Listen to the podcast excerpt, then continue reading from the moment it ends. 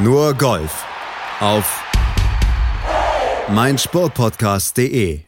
Damit ist auch das letzte Major-Turnier des Golfjahres beendet. Gestern ging sie zu Ende. The Open, das traditionsreichste aller Golf-Majors und gewonnen hat's wie passend. Shane Lowry. Es wurde ausgetragen in Nordirland und am Ende stand auch tatsächlich ein Ire oben. Last Man Standing, muss man fast sagen, denn die großen Favoriten bzw. großen Namen, wie zum Beispiel Rory McIlroy, der ja von den lokalen Fans und von den Experten als großer Top-Favorit für die Open in Nordirland in seiner Heimat auserkoren war. Der musste ja früh schon scheitern. Am Ende war es Shane Lowry, der sich dann durchgesetzt hat mit minus 15, sechs Schläge Vorsprung vor Tommy Fleetwood und sogar acht Schläge Vorsprung vor dem Drittplatzierten vor Tony Finau und die Viertplatzierten, die geteilten Viertplatzierten Lee Westwood und Brooks Köpker, die lagen am Ende bei minus sechs, also neun Schläge zurück hinter dem Iren, der wie entfesselt dann dieses Turnier auch gewonnen hat, sich riesig gefreut hat, gefeiert wurde von den Fans und er sagte folgendes hinterher auf seiner Pressekonferenz, als er gefragt wurde zu seinem Turniersieg, was war es denn für ihn? You know, to win the to win the Open Championship in Port Rush is just you couldn't write, you couldn't write, you couldn't script it any better than that. It's just a dream come true, really. Besser hätte man es nicht skripten können bei uns. Unsere Expertin Desiree Wolf, auch sie eine Freundin guter Skripts. Hallo Desiree. Ja, und da wird man ja wirklich gut bedient an diesem Wochenende. Hallo. Da war alles drin. Drama, Freude. Also man kann es wirklich nicht anders sagen. Ein krönender Abschluss der Major-Saison in diesem Jahr. Und vor allen Dingen, Desiree, etwas, was ein bisschen untergeht in der Statistik, wenn man schon sagt, ja, das war der höchste Sieg bei einem Major im äh, Abstand zu den Verfolgern von Shane Lowry seit Martin Keimer 2014 beim PGA Championship, damals ja auch sechs Schläge Vorsprung gehabt am Ende. In der Statistik geht ein bisschen unter, dass Shane Lowry der erste Open Champ seit 1882 ist, der einen Bart hat. Jetzt bist du überrascht. Ja, danke. Ich habe mich mal durch die Ahnengalerie geklickt. Ich habe jetzt die ganze Zeit gedacht, was kommt jetzt? Und dann kommst du mit dem Bart um die Ecke. Ähm, gut, das äh, geht es entgegen meine These, weil ich mag diese Bärte und diese Phase, die alle Männer seit Jahren durchlaufen, nicht so gern. Aber Shane Lowry äh, gehört genau so mit Bart und mit äh, Verzeihung, Plauze. Und ähm, insofern ähm, ist der also nicht nur als ihre sowas von überqualifiziert, überqualifiziert diese Open zu gewinnen, sondern auch als Typ natürlich jemand, mit dem sich diese komplette Insel äh, identifizieren kann und äh, will und naja, dann möchte ich nicht wissen, wie viele da nächstes Jahr mit einem Bart auftauchen, ganz ehrlich. Das Beispiel macht Schule. Also, aber du sagtest es, die Insel hat ihn gefeiert, hat ihn als einen der Iren, äh, der Iren, Iren äh, akzeptiert, obwohl er ja einer äh, aus der Republik Irland ist und kein Nordire, aber im Golf, da kennt man keine Grenzen, vor allen Dingen nicht auf Nordirland. Golf ein einender Faktor auf dieser Insel, die ja in den letzten Jahrzehnten dann doch einiges an schwierigen Situationen gerade in diesem geteilten Verhältnis durchgemacht hat.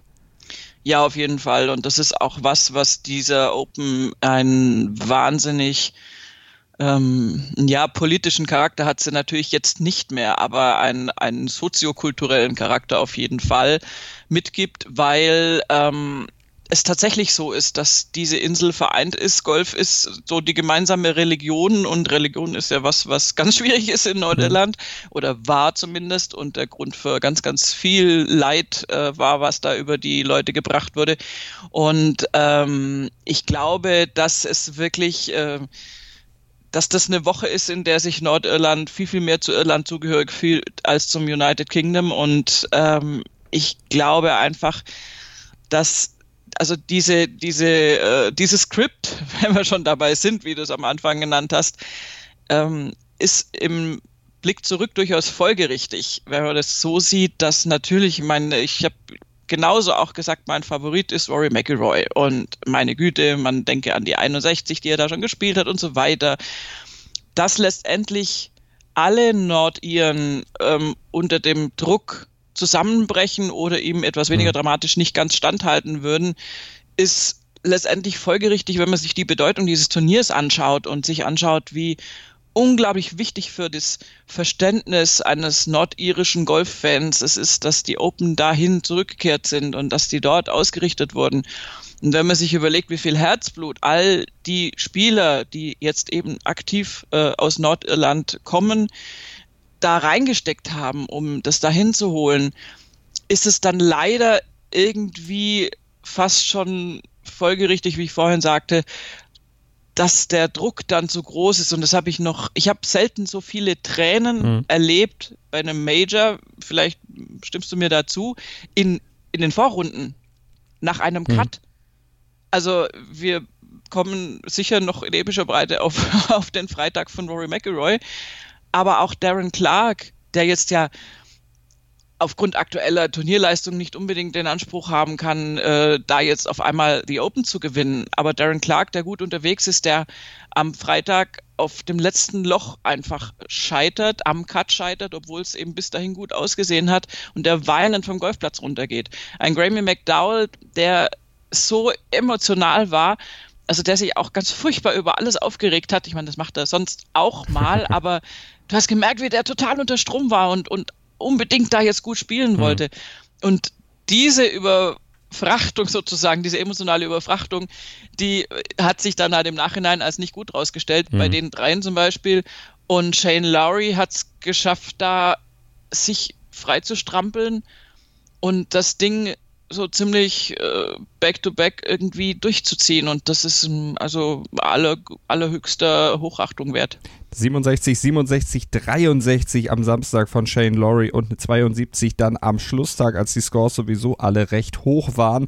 Da hat er es dann abgesichert, seine Vierschlagführung, die er mit auf die Runde genommen hat, dann sogar noch ausgebaut auf, um zwei Schläge auf sechs Schläge. Aber der hat sich in der Nacht von Samstag auf Sonntag überhaupt nicht sicher gefühlt, dass er das Ding nach Hause schaukelt. Auch da die Emotionen unter diesem Druck hatte er dann doch ziemlich zu leiden, kaum geschlafen, sich immer wieder hin und her gewälzt, morgens dann um 6.30 Uhr Ortszeit dann auch noch seinem Swing-Coach und Psychologen Neil Manship getextet und gesagt, Junge, wir müssen reden, sofort. Also ganz früh schon noch psychologische Hilfe sich geholt, weil er eben 2016 schon mal in so einer Situation war, ein Major gewinnen zu können, US Open damals. Damals hat er es weggeschmissen und das wollte er nicht nochmal. Da hatte er große Angst vor, vor allen Dingen natürlich vor heimischem Publikum. Da kommt da wieder dieser Druck, der Erwartungsdruck der Menge dann auch dazu.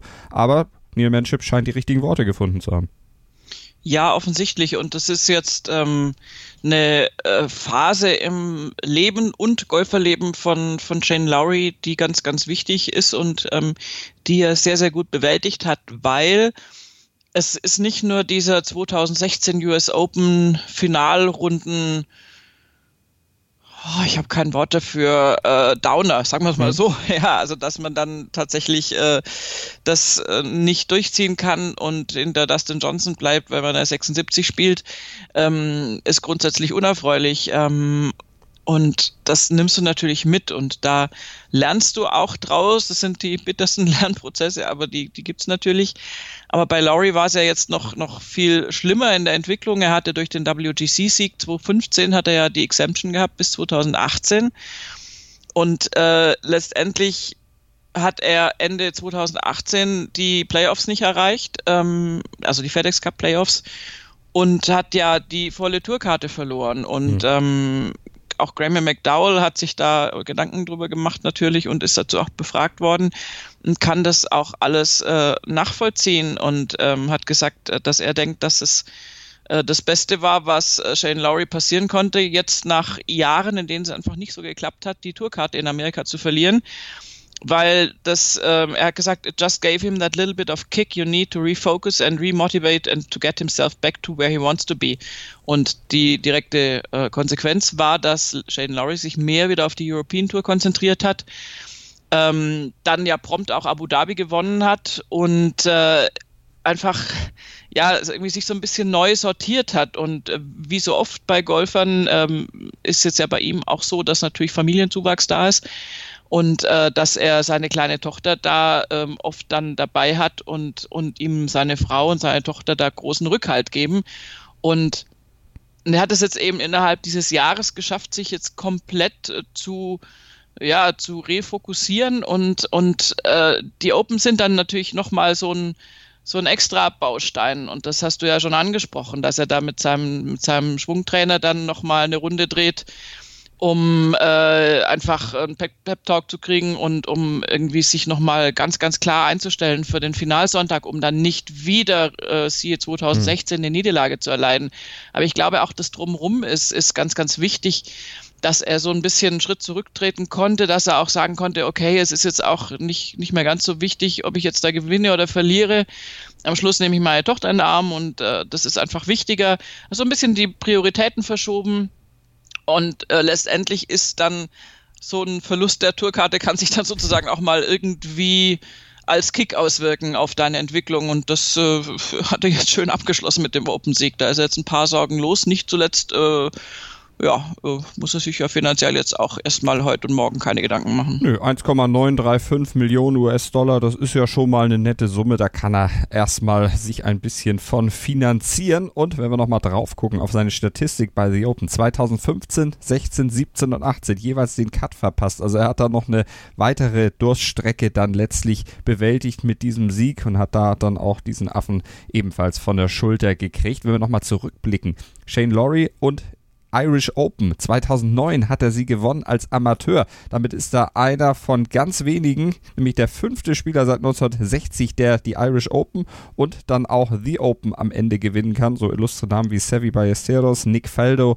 Patrick Harrington und Rory McIlroy, die kamen da in dieser Statistik vor ihm. Jetzt hat er es auch geschafft. 2009 damals, da durfte er den Siegercheck nur von weitem angucken. Da hatte sich damals Robert Rock, der Zweite, unter den Nagel reißen dürfen. Er selber war ja noch Amateur, wurde danach dann erst Profi und musste sich erstmal mit kleineren Summen äh, begnügen und hat dann auch ein bisschen gedauert, bis er dann den großen Durchbruch geschafft hat. Aber äh, er hat es geschafft und sich durchgebissen. Passt auch ein bisschen zu dem, was Desiree eben schon sagte. Er ist jemand, der dann ja auch so einen kleinen Kick manchmal eben braucht. Wer ist das jetzt der Kick? Er ist ja erst 32, das vergisst man ja dabei. Also da kann noch einiges kommen. Ja, auf jeden Fall. Und ähm, Shane Lowry ist, ist halt ein Spieler, der auch ähm, ja, für Spektakel sorgen kann. Zum einen hat er eben, er wirkt ja immer so, so, ach ja, so ein Bär und gemütlich, so rein optisch denkt man sich das so oder könnte man sich das denken, wenn man in Klischees verfällt. Aber er hat dann unglaublichen Ehrgeiz und, ähm, und auch wiederum Grammy McDowell ist da eine gute Quelle, weil er ihn natürlich gut kennt und zu ihm da eben auch äh, schon einige Interviews gegeben hat jetzt. Und äh, Grammy McDowell sagt halt, ähm, dass äh, Shane Lowry das beste Kurzspiel ever überhaupt hat. Mhm. Und äh, sagt, der Einzige, der da an ihn rankommt, ist Phil Mickelson. Das ist eine schöne Betrachtung. Man würde ja eher sagen, vielleicht ist Shane Lowry der Einzige, der an Phil Mickelsons Kurzspiel rankommt. Kramer McDowell hat es umgekehrt formuliert. Und ähm, er sagt halt, ähm, dass es eben zum Beispiel lustig ist anzugucken, so irgendwie, wenn man dann irgendwo trainiert äh, von einem Turnier und Shane Lowry ist dann irgendwie im Prinzip durch so mit dem Programm, dann äh, wirft er wohl halt überall in alle möglichen und unmöglichen Lagen so ums Grün rum dann halt irgendwelche Bälle und äh, tippt die dann aufs Grün oder eben versucht sich eben da an die Fahne anzunähern. Und ähm, das wirkt dann so ein bisschen random und so ein bisschen weird, aber, äh, und Gary McDowell hat ihn da auch schon mal drauf angesprochen, aber er sagt dann halt auch hinterher, ja, aber was macht er? Er macht genau das. Er, er bereitet sich auf so eine Situation vor, dass er dann eben bei den Open steht, dass der Ball in einer unmöglichen Lage irgendwo ums Grün rum verteilt liegt und dass er dann halt x Schläge natürlich äh, im, im Gedächtnis hat, wie er das machen kann. Und mhm. es geht ja um dieses Visualisieren dann letztendlich beim Kurzspiel. Und das ist eine von Laurys ganz, ganz großen Stärken. Und das hat ihm natürlich auch geholfen, durch diesen Sonntag zu kommen. Der, äh, wie hat auch Grammy McDowell, der ist irgendwie gerade mein Zitategeber heute, ähm, hat das formuliert, Port Rush Armageddon. Weil es wirklich, äh, also äh, man sieht ja auch an den Ergebnissen, eine Minus 10 ist es nicht zwingend vorgekommen, äh, vorsichtig formuliert. Also ähm, wenn du da das Leaderboard durchgehst, also das größte Spektakel ähm, negativer Art hat da JB Holmes geboten. Das ist natürlich Wahnsinn, was da für Scores geliefert wurden. Ja. Und Shane Lowry ist mit dieser Plus 1, die er da gespielt hat, absolut verdient, komplett an der Spitze. Absolut, JB Holmes 87 gespielt und damit ganz nach unten im Leaderboard dann noch abgerutscht aus einer sehr aussichtsreichen Position. Also so hätte es dann auch gehen können am gestrigen Tag. Ich sagte es ja vorhin schon, Scores insgesamt ein bisschen höher gestern, was natürlich auch dem Wetter geschuldet war und über die weiteren Platzierten und auch über die, die es nicht geschafft haben, sich zu platzieren, reden wir gleich weiter hier bei NurGolf auf mein Sportpodcast.de nach einer kurzen Pause. Nutzt sie doch einfach mal, um euch noch ein bisschen durch unser Programm hier auf mein Meinsportpodcast.de zu klicken. Wir haben ja nicht nur Golf, auch wenn das natürlich einen sehr zentralen Raum einnimmt, aber wir haben ja auch Tennis, wir haben Rugby, wir haben den Sportplatz, wir haben Fußball, jede Menge. Also klickt doch mal durch unser Angebot, sucht euch mal weitere passende Podcasts zu euren Interessensgebieten raus. Ich bin mir sicher, auf meinsportpodcast.de, Deutschlands größtem Sportpodcast-Portal, werdet ihr sicherlich fündig. Schatz, ich bin neu verliebt. Was? Drüben. Das ist er. Aber das ist ein Auto. Ja, eben. Mit ihm habe ich alles richtig gemacht. Wunschauto einfach kaufen, verkaufen oder leasen. Bei Autoscout24. Alles richtig gemacht. Die komplette Welt des Sports. Wann und wo du willst. Auf meinsportpodcast.de. Die komplette Welt des Sports. Wann und wo du willst. Vorpass. Der Rugby-Podcast mit Vivian Bahlmann, Donald Peoples und Georg Moltz. Also sein Rücken ging nicht über die Horizontale und er hat ihn, glaube ich, noch festgehalten. Deswegen gab es nur Gelb. Ich kann es gar nicht glauben. Alles rund um den Rugby-Sport auf meinsportpodcast.de. Nur Golf auf meinsportpodcast.de mit Desiree Wolf und Malte Asmus und den Blick zurück auf The Open, 148. Open Championship im Royal Portrush in Nordirland ausgetragen. Shane Lowry, der strahlende Sieger, sechs Schläge Vorsprung vor dem Rest, beziehungsweise vor dem Zweitplatzierten. Desiree, und das ist mal wieder Tommy Fleetwood. Der hat es wieder nicht ganz nach oben geschafft. Die 74 am Schlusstag war dann natürlich auch zu hoch, um da jetzt Shane Lowry abzufangen, aber letztlich hat er es nicht am Schlusstag verloren, auch wenn seine anderen äh, Ergebnisse natürlich deutlich niedriger waren. Aber gegen jemanden wie Shane Lowry ist natürlich bei so einem Turnier, wenn er es denn abruft, was er kann, und er hat 23 Birdies gespielt, die meisten im ganzen Feld, dann ist so einer auch nicht zu stoppen, auch nicht von Tommy Fleetwood. Der hat aber gesagt, oh, ich mache das Beste aus dieser Niederlage, da kann ich eine ganze Menge von mitnehmen. Ja, also, also gegen die minus 8 am Moving Day äh, Bogey frei von Shane Lowry. Ja äh, ja, also da fällt mir dann halt auch nicht mehr viel ein. Es war natürlich die Chance noch da, grundsätzlich. Ähm, zu Beginn des Schlusstages, Shane Lowry lag in, in Führung, er hatte auch ein gutes Polster. Aber gerade an so einem Tag, wo wirklich das Wetter, der Wind, der Regen, alles, äh, die Kälte sowieso auch, da über Port Rush niederhageln, äh, mal, mal ein schönes Bild zu benutzen. Hagel hatten wir, glaube ich, nicht. Nee. Ähm, ist es natürlich immer möglich. Ich meine, auf diesem Platz hast du so schnell einen Double Bogey gefangen, da kannst du gar nicht gucken. Und wir haben ja Szenen auch am ersten Loch gesehen mit, mit Ausbällen, äh, siehe Rory McIlroy ähm, am Freitag. Äh, das ist ja nun nicht unbedingt ein singuläres Ereignis geblieben. Das gab es ja sehr, sehr oft in der Schlussrunde. Und insofern rein rechnerisch gab es natürlich die Möglichkeit. Und ich hätte auch weil ich mir eben nicht sicher war, dass Shane Lowry die, die, die mentale Kraft hat, das wirklich durchzuziehen und, und diesem Druck, diesem irischen Druck sozusagen standzuhalten, hätte ich durchaus Tommy Fleetwood äh, zugetraut, da noch ranzukommen. Aber Shane Lowry hat nach dem Eröffnungsloch, wo tatsächlich ein Bogey dann äh, passiert ist bei ihm und Tommy Fleetwood natürlich rangerückt ist, einfach äh, ja, sich da durchgebissen und Fleetwood hat dann auch an der 3 einen Bogey hinnehmen müssen und dann kam eben schon Laurie auf der 4 mit dem Birdie wieder, auf der 5 gleich nochmal. Da haben sie beide einen Birdie gespielt. Und dann noch das dritte Birdie von Laurie an der 7 und damit hatte er sich so festgebissen. Damit hat er so das, das Polster A ausgebaut und B so ein bisschen äh, äh noch, noch, noch fester installiert er hatte dann ja eine Bogey-Serie. Ich meine, diese äh, Finalrunde, das hat sich gar nicht so angefühlt, weil nie jemand irgendwie wirklich rankam. Aber Shane Lowry hat nach diesen drei Birdies vier Bogies äh, in Serie gespielt. Mhm. Also nicht an vier Löchern, aber über äh, verteilt äh, von der 8 bis zur 14.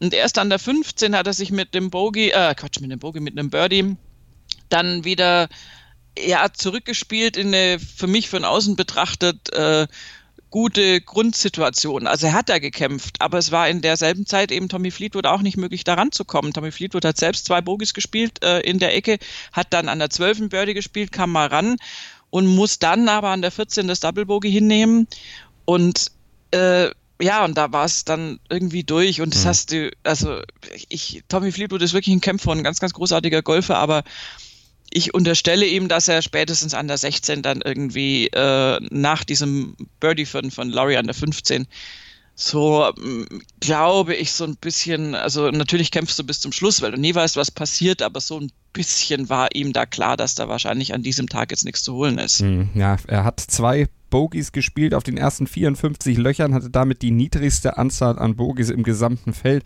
zu Buche stehen und auf der Schlussrunde hat er dann vier gespielt. Also sein Ergebnis da nochmal deutlich erhöht, aber das war es dann am Ende. Der Knackpunkt hat aber gesagt, naja gut, also ich war mit dabei, hatte ein gutes Gefühl am ganzen Wochenende, da kann ich ein bisschen was Positives auch mitnehmen und ich glaube, wir lehnen uns auch bei Tommy Fleetwood nicht so weit aus dem Fenster, wenn wir sagen, irgendwann in Bälde, also dann sprich in der nächsten, übernächsten Saison, ist der Major-Titel dann auch drin. War jetzt sein zweiter, zweiter Platz nach US Open 2018. Ja, gut, äh, da lehne ich mich äh, inzwischen etwas vorsichtig aus dem Fenster, siehe Ricky Fowler. Oh, das ist so ein bisschen ein mahnendes Beispiel und ähm, der hätte es ja irgendwie auch seit langer Zeit verdient.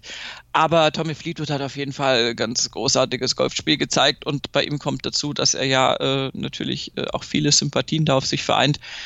Ähm, spätestens, allerspätestens seit dem gemeinsamen Ryder Cup Auftritt mit Francesco Molinari, der übrigens als Titelverteidiger sich da ja noch massiv nach vorne mhm. gespielt hat, äh, auch wenn die Ausgangsposition natürlich jetzt eher so ein bisschen dürftig war, also von Platz 54 aus gestartet hat er sich mit einer minus 5, einer 66 am Sonntag, die eben auch sehr, sehr früh gespielt wurde, dann tatsächlich noch auf Platz 11 vorgehangelt. Äh, das äh, hätte man vorher auch nicht gedacht, einfach weil so viele Plusergebnisse da noch gespielt ja. wurden und so viele Spiele dann noch hinter ihn zurückgefallen sind. Aber ähm, ja, also das zu, zu, zu der anderen Hälfte von Tommy Fleetwood, die man mhm. ihm immer noch zurechnet. Aber Tommy Fleetwood selbst, ähm, ja, es, es ist einfach, es ist auch so ein PGA-Tour-Sieg jetzt erstmal überfällig, finde ich. Und ähm, das wird auch passieren. Ich hatte tatsächlich, äh, aber mein Gefühl hat mich in letzter Zeit so oft getrogen, aber ich sage es trotzdem, ich hoffe, ich jinxe nix. Ich hatte direkt nach der Schlussrunde irgendwie so den blitzartigen Gedanken, dass vielleicht Fleetwood einfach bei den FedEx Cup Playoffs jetzt was reißt mhm. ähm, und so relativ spektakulär am Schluss noch um die Ecke kommt. Also das insofern könnte ich mir das schon vorstellen. Und äh, äh, da, und ich muss, ich muss, es, es, es hilft nichts, es ist oberflächlich, aber ich muss drauf zurückkommen. Das Hemd von Tommy Fleetwood, also dass Shane Lowry es geschafft hat, sich von diesem Hemd nicht aus dem Konzept bringen zu lassen, ist eigentlich die allergrößte Leistung. Also ich habe bis zum Schluss nicht rausgekriegt, ob da irgendwelche Dinosaurier drauf nee. sind oder was da für, für irgendwie Rätselbilder drauf sind, aber ein äh, viel scheußlicher gemustertes Shirt habe ich kaum erlebt in der Schlussrunde. Ich glaub, da hatten wir schon einiges im Angebot. Ich glaube, das ist ein Rohrschachtest. Ja, das sah, ne, das sah irgendwie so ja. aus, aber, aber. Da kannst oh, du alles draus also, lesen und ein Psychologe wird dir dann erzählen, dass genau das dein Problem ist. Ja, ja. Na, also das war ähm, äh, vorsichtig formuliert etwas gewöhnungsbedürftig, ja. aber man hat immer gewusst, wer wer ist. Also man konnte ihn von weitem schon erkennen. Die Kameraeinstellung äh, hat sofort verraten, oh, Tommy Fleetwood. Ja. Ein das merkwürdiges Bild, Shirt. Ah, nein, Tommy Fleetwood.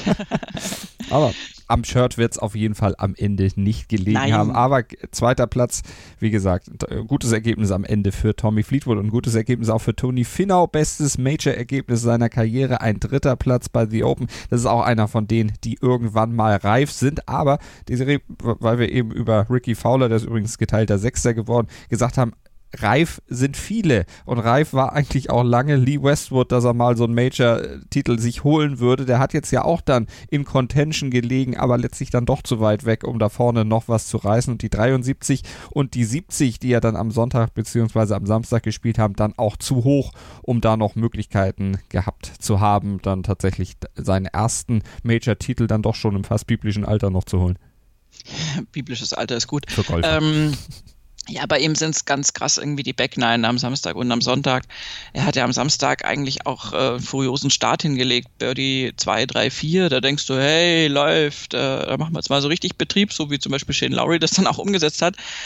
Äh, und er hat dann aber irgendwie ist dann so ein bisschen ähm, stiller geworden äh, mit äh, einer Reihe von Pars und hat dann auf den Back Nine am Moving Day wirklich nur noch zwei Bogies spielen können. Und da gibt's jetzt also keinen äußeren Grund. Das war jetzt nicht irgendwie, waren nicht solche Wetterbedingungen wie am Sonntag. Und also da ist ihm da schon die Luft irgendwie ausgegangen und es hat sich am Sonntag ähnlich angefühlt, weil er mhm. hatte ähnlichen Rundenverlauf wie Shane Lowry, ähm, Bogey an der 1, dann aber drei Birdies, 2, 3, 5 dann ein Bogey an der 9 geschenkt, kann mal passieren. Bo äh, Birdie an der 10 sieht ja eigentlich gut aus und dann aber vier Bogey, äh, Bogies auch dann nochmal 11, 12, 13 und 16. Ja, das ist zu viel. Ich meine, er wäre jetzt an Laurie sowieso wahrscheinlich nicht rangekommen, äh, immer voraussetzt, dass er die gleiche Performance macht, wenn er etwas mehr unter Druck ist. Aber ähm, Westwood hat es eigentlich am Samstag schon ein bisschen verloren und ähm, ist schade, aber es hätte mich jetzt ganz böse formuliert auch gewundert, wenn er es tatsächlich, also ich würde es nicht unbedingt sagen, dass er ein biblisches Alter hat, aber man hat fast so ein bisschen das Gefühl, das ist jetzt, ich meine, das ist natürlich von uns auch sehr, sehr äußerlich betrachtet. Ähm, das sieht er innerlich sicher nicht so, da wird er sich sicher noch Chancen einräumen, aber von außen betrachtet ist das Thema Lee Westwood und Major Sieg für mich jetzt so ein bisschen ums Eck, einfach weil er jetzt nicht besser wird und mhm. jetzt einfach nicht seine Glanzzeit hat seiner Karriere. Da wäre das jetzt eher so ein Peak, ein relativ unvorhergesehener gewesen. Mhm. Die Chance war da, er war ähm, wirklich gut unterwegs an den ersten zwei Tagen, aber das hat dann letztendlich am Schluss nicht geklappt. Vielleicht schafft das wie Colin Montgomery dann irgendwann bei den Senioren zuzuschlagen. So viel Zeit hat er ja nicht mehr, beziehungsweise das steht ja schon in ein paar Jahren durchaus an, dass er dann auf die Seniorentour wechseln wird. Auf jeden Fall jetzt ein geteilter vierter Platz zusammen mit Brooks Köpker, der es dann tatsächlich geschafft hat, als fünfter Spieler überhaupt in allen vier Majors eines Jahres dann in den Top 5 zu landen. Auch das ist eine Leistung und das, wie er ja selber sagt, ohne großes Training Ding. Na, lassen wir mal dahingestellt. Geteilter sechster Platz Ricky Fowler und Danny Willett. Beste Major-Platzierung seit 2016, seit seinem Masters-Sieg. Ja, ähm, das war tatsächlich, ist natürlich auch der geeignete Moment bei den Open dann mal wieder aufzutauchen als Engländer. Ähm, Danny Willett hat ein sehr gutes, aber eben nicht brillantes äh, Wochenende gespielt. Ähm, er hatte auch einen bogiefreien Samstag mit einer Minus 6 sehr, sehr, sehr gut gelegen und hat dann am Sonntag auch zu viele Bogies hinnehmen müssen, insgesamt fünf, zwischen Loch 9 und 15 dann. Das war auch so eine, fast, fast so eine, so eine Phase, aber das hat ja auch wirklich zum Teil dann mit, mit diesen Wetterbedingungen zu tun, mhm. die alle da beeinträchtigt haben, um Gottes Willen. Aber ähm, Danny Willett hat sich da ganz gut gezeigt wieder und äh, für ihn war das ja, das war ja ein ganz klassischer ja im Prinzip mentaler Zusammenbruch nach dem Mastersieg, der so unvorhergesehen kam und ihn dann ja komplett belastet hat und auch aus äh, jeglicher Spielroutine rausgerissen hat. Und das hat er Jahre im Prinzip gebraucht, um sich neu zu sortieren. Das ist auf der European Tour äh, ähnlicher Weg natürlich auch wieder. Das kannst du nicht auf der PGA Tour machen, dich wieder sortieren. Hat sich das wieder rangespielt und ähm, mit dieser, äh, ja, mit der kompletten Open kann er echt zufrieden sein und hat eben so ein bisschen die Unbeschwertheit wieder gezeigt, die ihn mhm. früher auch ausgezeichnet hat. Und die musste er zurückfinden, um wieder solche Ergebnisse spielen zu können. Absolut wichtig. Geteilter elfter Platz. Francesco Molinari hatten wir schon gesagt, Justin Thomas mit dabei und auch John Rahm, den hatte ich ja zum Favoriten Eckhorn. Am Ende hat er es nicht ganz geschafft, weil er auch am Schlusstag eine 75 gespielt hat, aber das ist noch gar nichts gegen die 79, die zum Beispiel Justin Rose am Schlusstag gespielt hat und da sackte er 16 Plätze ab auf den geteilten 20. Platz zusammen dann unter anderem mit Jordan Spees. Also der Schlusstag, der hat einige dann nochmal so richtig gekillt, aber es gibt andere Desiree, die wären am Schlusstag gerne dabei gewesen, ganz egal wie. Du hattest die Namen vorhin schon mal kurz erwähnt. Wir reden natürlich über Rory McIlroy und wir reden auch über Tiger Woods.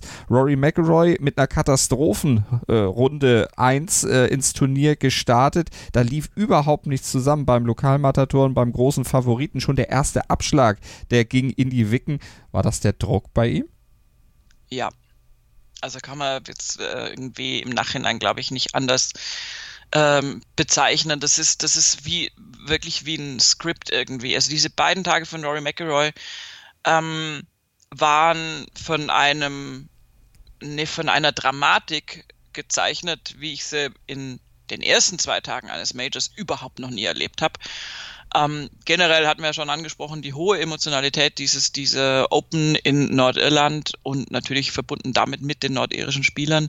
Rory hat dieses Turnier natürlich genauso gepusht und, und äh, war natürlich so prädestiniert im Prinzip für diesen Open-Sieg.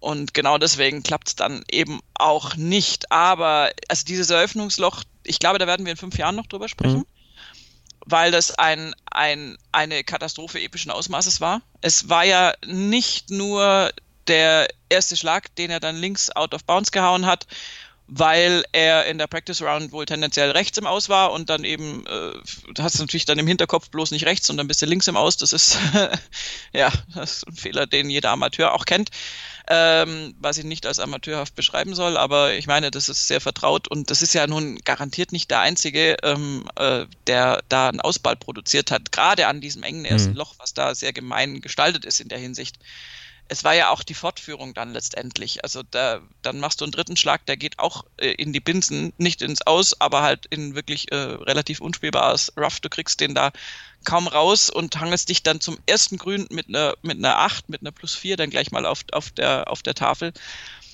Das ist, äh, das ist nicht zu erklären und es ist auch nicht zu erklären, dass er sich dann überhaupt nicht mehr fangen konnte auf der Runde. Also zwischendurch schon irgendwie wieder äh, ein bisschen stabilisiert hat, aber, aber letztendlich ja dann wirklich gegen Schluss der, der, äh, des ersten Tages ja auch nochmal wirklich komplett federn lassen musste. Und das hat sich dann eben auch böse gerecht. Ähm, das Double Bogey an der 16, das Triple Bogey an der 18. Also, ich meine, das sind, das sind Zahlen für Roy McIlroy. Also ein Double, ein Triple und ein Quadruple Bogey in einer Runde. Und ein normales übrigens, um das Maß voll zu machen. Ähm, und demgegenüber zwei vereinzelte äh, Birdies an Loch 7 und 9. Das ist, das ist nicht zu erklären, also mit, mit normalen Maßstäben. Das mhm. ist nur zu erklären, dass da jemand einfach komplett einknickt unter den, unter der Bürde der, der Repräsentation auch, die man ihm da auferlegt. Nee, falsch, die er sich auch auferlegt. Ja. Also es ist einfach so. Das ist ja keine Handlung. Das ist einfach ein Zustand.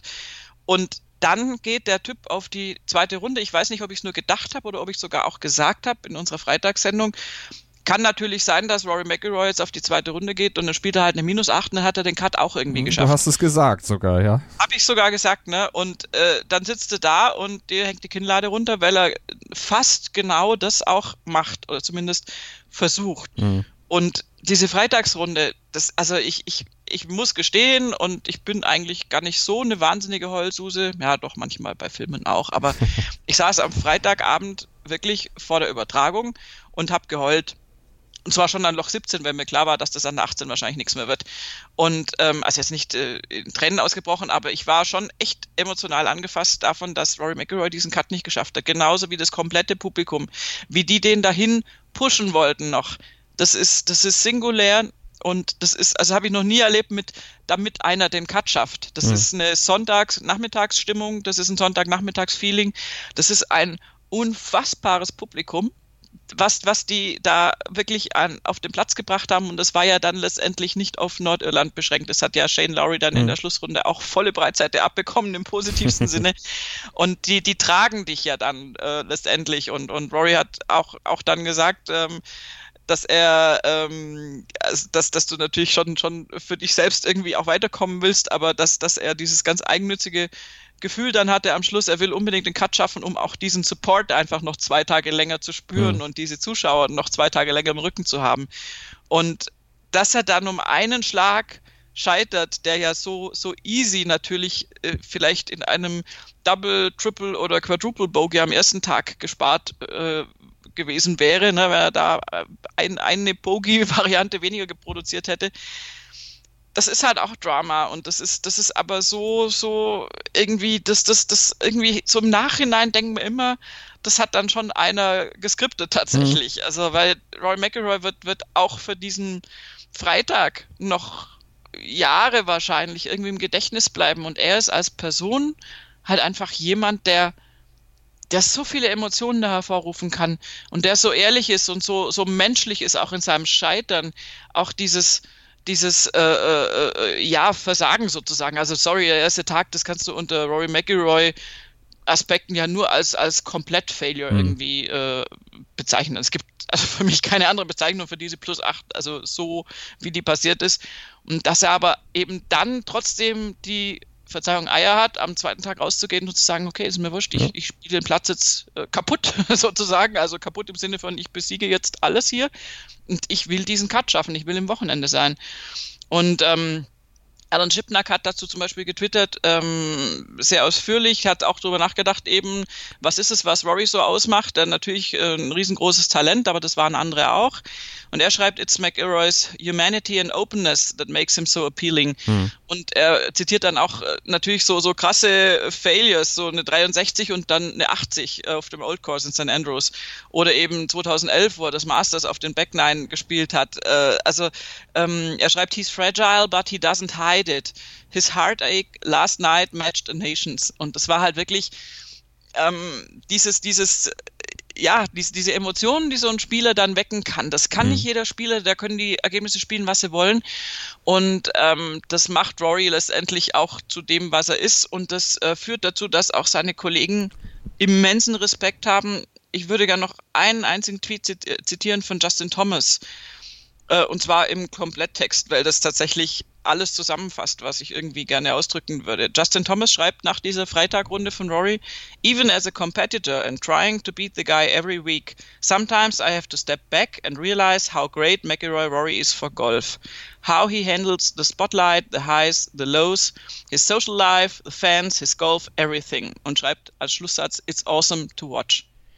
Und das ist ehrlich gesagt von einem amerikanischen Gegenspieler in Anführungszeichen, auch wenn die sich gut kennen, ist das halt ähm, eine sehr schöne Zusammenfassung und äh, ein sehr schönes Zeugnis. Man kann es absolut nicht besser sagen, als es Justin Thomas gesagt hat. Jetzt muss ich eine Frage natürlich noch stellen, weil du es auch schon erwähnt hattest im, äh, im Umfeld deiner Ausführung, und zwar diese Masters-Runde vom von 2011, die ja dann doch irgendwo schon traumatische Züge am Ende angenommen hat und ja, Rory McIlroy immer noch so ein bisschen belastet, zumindest wird er damit ständig konfrontiert.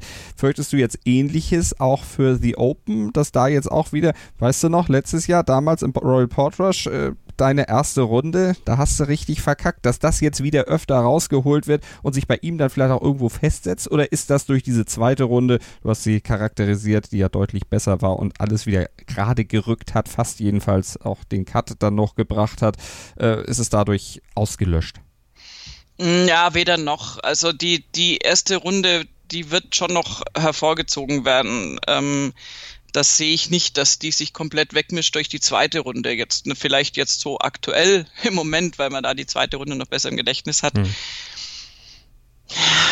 Ich glaube, dass das, das ist ein, ein weiteres Kapitel der Niederlagen, was Rory McIlroy jetzt für sich sozusagen geschrieben hat in seinem Buch.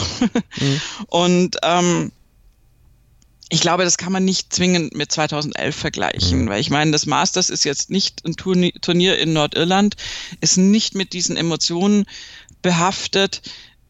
Der war da irgendwie Anfang 20 äh, total am Kommen und hat halt dann einfach bei den Majors äh, nicht so äh, richtig reüssiert, hat er ja auch die Open nicht äh, zufriedenstellend, also äh, Ergebnis okay, aber ähm, war auch so ein bisschen eine vertane Chance. Da hätte er auch eigentlich also Chancen gehabt, die da schon zu gewinnen. Und dass er dann äh, ja irgendwie, ich weiß nicht, also diese, diese 2011er äh, auch ein bisschen Katastrophe oder halt dieses war im Prinzip eher so ein Albtraum, den du hast als Golfer den hat er jetzt äh, oft gehört und der ist irgendwie, hm. finde ich, nicht mehr so ganz aktuell, weil es eine andere Episode in seiner oder eine andere Phase in seiner Karriere ist. Ähm, ich glaube, da gibt es naheliegendere Beispiele, dass er in letzter Zeit natürlich auch Dinge weggeschmissen hat. Ich meine, ähm, 2011 war nicht die einzige Masters-Runde, die Roy McIlroy was gekostet hat. Er hat ja über die Jahre gerade bei Masters einfach immer wieder die eine Aussetzerrunde mhm. gehabt und das hat er auch bei anderen Turnieren. Und ähm, das ist das, was ihn ja auch letztendlich menschlich macht, aber was ihn natürlich furchtbar stören wird. Ich glaube tatsächlich, dass er diese Open in einem extra Kapitel einordnen muss, äh, nämlich äh, einfach die Open in Nordirland. Mhm. Und dass er es versuchen muss, wie du es gesagt hast, aufzurechnen mit der zweiten Runde. Und äh, also ich weiß nicht, das ist, das ist so, also allein mit diesem ersten Loch, ich habe es noch nicht annähernd irgendwie äh, verkraftet, wie man merkt. Ich kann es kaum nachvollziehen, was da passiert ist irgendwie oder halt einfach für mich selber so als wahr abhaken. Ähm, ich glaube, das ist so, so krasses, äh, ja, dann auch irgendwo Pech oder ich weiß gar nicht, wie man es sagen soll oder auch so ein Failure irgendwie. Das musst du wegsortieren. Mhm. Also das ist, da wird er sich sicher ein paar Mal dran erinnern, aber aber das ist jetzt irgendwie singulär und ich glaube, du musst die Kraft aus, aus diesem Comeback mhm. dann ziehen. es wird ihm nicht immer gelingen und er wird auch diese erste Runde immer wieder vorgehalten bekommen, weil wie gesagt, das ist einfach, also es ist äh, tatsächlich faszinierend äh, auf eine sehr, sehr äh, ja, negative Weise leider. Absolut, kann man nicht anders sagen. Wir werden es mal verfolgen, natürlich, wie sich Roy McElroy dann in den nächsten Jahren zeigen wird. Tiger Woods, den müssen wir auch noch thematisieren. Bei ihm liegt das Ganze natürlich auf einer ganz anderen Ebene.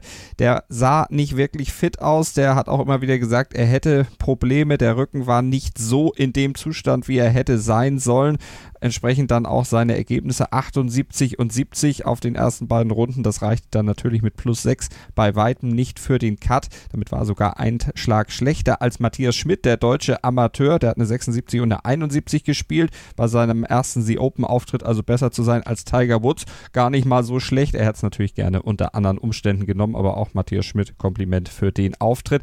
Die Serie zu Tiger Woods, ähm, ja, back was not good, as always. Hm. Ja, hat mir nicht gefallen. Also äh, hat mir nicht gefallen, auch im Sinne von Tiger hat irgendwie schon am ersten Abschlag, am zweiten Tag irgendwie das Gesicht verzogen der, und diesen Gesichtsverzieher mögen wir alle nicht, weil der darauf hindeutet, dass er einfach Schmerzen hat. Natürlich äh, ist es so, und es ist ja eigentlich krass, wie man das so formuliert und wie er selbst es auch formuliert, dass er ja mit permanenten Schmerzen offensichtlich dann doch spielt und äh, dass er eben, dass, dass das ein ständiger Begleiter ist auf einem gewissen Level. Und äh, ich glaube aber, dass es wirklich da jetzt einfach nicht ging, mhm. körperlich nicht ging. Und äh, eben auch im Vorfeld körperlich nicht gut ging. Und deswegen, also wir haben ja drüber gesprochen, ich meine, kein Mensch hat ihn erblickt in letzter Zeit, war ja auch schlecht möglich, wenn er in Thailand ist und Elefanten reitet. Und ähm, so komplett ohne Vorbereitung und ohne Wettkampfpraxis in die Open zu gehen, ähm, bei allem Respekt, aber das ist mhm. halt auch für Tiger fast unmöglich. Und er sagt natürlich, mein Körper hat nur eine gewisse Anzahl von Golfrunden sozusagen oder von Schwüngen in sich und ich muss da haushalten. Aber ich glaube, das war jetzt einfach äh, irgendwie dann zu krass. Und dann stehst du auf so einem Platz wie The Open, dann spielst du nicht präzise, bist dann im Rough andauernd und musst daraus spielen und dann haut er natürlich in die Wicken da rein und tut sich womöglich auch wieder mehr weh als jetzt ein junger Spieler, der es einfach wegsteckt. Ich meine, gibt auch, was weiß ich, Gary Woodland hat da auch mal aus dem Rough rausgespielt und das ist nicht der einzige, aber der ist mir jetzt gerade im, im, im Kopf als Bild und hat natürlich dann hinterher auch sein Handgelenk gehalten, weil es ist einfach kein Spaß. Du musst da ja volle Kanne drauf trümmern, dass du diese Bälle da irgendwie vielleicht rauskriegst. Und das ist das Hinterletzte, was Tiger Woods Körper jetzt gerade auch noch brauchen mhm. kann. Ähm, und insofern, ja, sehe ich jetzt seinen Nicht-Erfolg bei den Open als äh, schlüssig an, weil ich es mir vorher auch kaum hätte vorstellen können, dass er es schafft. Aber er hat halt auch jetzt äh, so als nächste Ziele ausgegeben. Er wird alle drei FedEx Cup Playoff Turniere theoretisch äh, spielen, wenn es dann eben alles so klappt. Und das wären dann drei hintereinander. Und das ist genauso auch wieder so eine Serie, wo ich mir denke, ob er drei hintereinander wiederum schafft ohne Pause, ist auch interessant. Mhm. Also weiß man im Moment nicht. Er selbst äh, kommuniziert das ja relativ gut oder hat das jetzt inzwischen, glaube ich, ganz gut im Griff, wie er das nach außen hin so vertritt. Und äh, er hat dann gesagt, I'm going to have my hot weeks. I'm going to be there in contention with a chance to win and I will win tournaments. But there are times when I'm just not going to be there. Und das war eben aus seiner Sicht zum Beispiel als die Open. Ja, also es ist halt, es ist ein Wabonspiel. Es ist wirklich die Frage, äh, im Prinzip geht es darum, den Moment abzupassen, wo der Körper gerade mal funktioniert. Aber ich kann mir jetzt mit meinem äh, sehr bescheidenen medizinischen Background, der quasi non-existent ist, kann ich mir halt kaum vorstellen, dass sich das alles so schnell wieder einpendelt mhm. oder also dass er eben das, was er jetzt ja im letzten Jahr eigentlich ganz gut im Griff hatte, dass er Schmerz, nicht schmerzfrei, aber irgendwie mit übersichtlichen Schmerzen spielen konnte, das scheint im Moment nicht gewährleistet zu sein und ja, keine Ahnung. Na, da hilft einfach nicht, nur weiter, weiter zu gucken, was eben passiert und vor allen Dingen darauf zu vertrauen, dass er dann seinen Körper am Ende so einschätzen kann, dass er die beste Dosis Golf dann am Ende auch hinbekommt, dass er so spielt, dass er seine Kräfte schont und dass er uns dann noch ein bisschen erhalten bleibt und dann eben, wie du sagtest oder wie er selber auch gesagt hat, diese Peaks dann auch wahrnimmt, wenn sie dann kommen und dann Turniere eben auch noch gewinnen kann. Aber von dem Gedanken, dass Tiger Woods die gesamte Szene dominiert, Seriensiege feiert, da sollte sich dann auch der letzte jetzt mal verabschieden. Er wird Turniere gewinnen, aber eben dann doch in homöopathischen Dosen und dann doch äh, mit gewaltigen Abständen dazwischen, solange wie er dann eben noch spielen wird. Sind wir gespannt und das Schlusswort zu unserer The Open Berichterstattung gebührt natürlich Shane Lowry, der Sieger nochmal im Interview mit der European Tour. Ah, it's um, it won't sink in for a couple of days. It's hard to you know hard to describe what it was like coming out 18 there and uh, just the crowds were incredible and to have a six shot lead. Look, it, there's like it was the nicest feeling in the world because I knew I couldn't mess it up from there. And um, yeah, I'm obviously I'm incredibly proud of of the fight I showed today and all week, and I'm uh, uh, extremely looking forward to celebrating. Da freuen wir uns alle drauf, wünschen ihm, dass er da viel Spaß bei gehabt hat. Die Feier ging im Grunde schon los, als er zum Interview bei der BBC ging. Da hat er schon Guinness in der Hand, ordentlichen Schluck genommen und dann hatte er noch ein bisschen Schaum auf der Oberlippe kleben am Bart. Den musste er sich dann erstmal wegwischen, bevor er dann das Interview auch machte. Das hätte sonst auch ein bisschen komisch ausgesehen. Also Shane Laurie, der große Sieger des Wochenendes bei The Open 2019. Das war sie, unsere Berichterstattung über das Turnier. Desiree, dir vielen Dank. Sehr gerne. Und euch natürlich auch vielen Dank fürs Zuhören. Bleibt uns gewogen hier bei nur Golf auf meinsportpodcast.de. Schatz, ich bin neu verliebt. Was? Da drüben. Das ist er. Aber das ist ein Auto. Ja, eben. Mit ihm habe ich alles richtig gemacht. Wunschauto einfach kaufen, verkaufen oder leasen. Bei Autoscout24. Alles richtig gemacht. Nur Golf auf meinsportpodcast.de. Willkommen bei meinsportpodcast.de. Wir sind Podcast. Wir bieten euch die größte Auswahl an Sportpodcasts, die der deutschsprachige Raum so zu bieten hat. Über 20 Sportarten, mehr als 45 Podcast-Serien, über 9000 veröffentlichte Podcasts und über 5 Millionen Podcast-Downloads allein im Jahr 2018. Wir sind Podcast. Wir sind meinsportpodcast.de. Schatz, ich bin neu verliebt. Was? Da drüben. Das ist er. Aber das ist ein Auto. Ja, eben. Mit ihm habe ich alles richtig gemacht. Wunschauto einfach kaufen, verkaufen oder leasen. Bei Autoscout24. Alles richtig gemacht.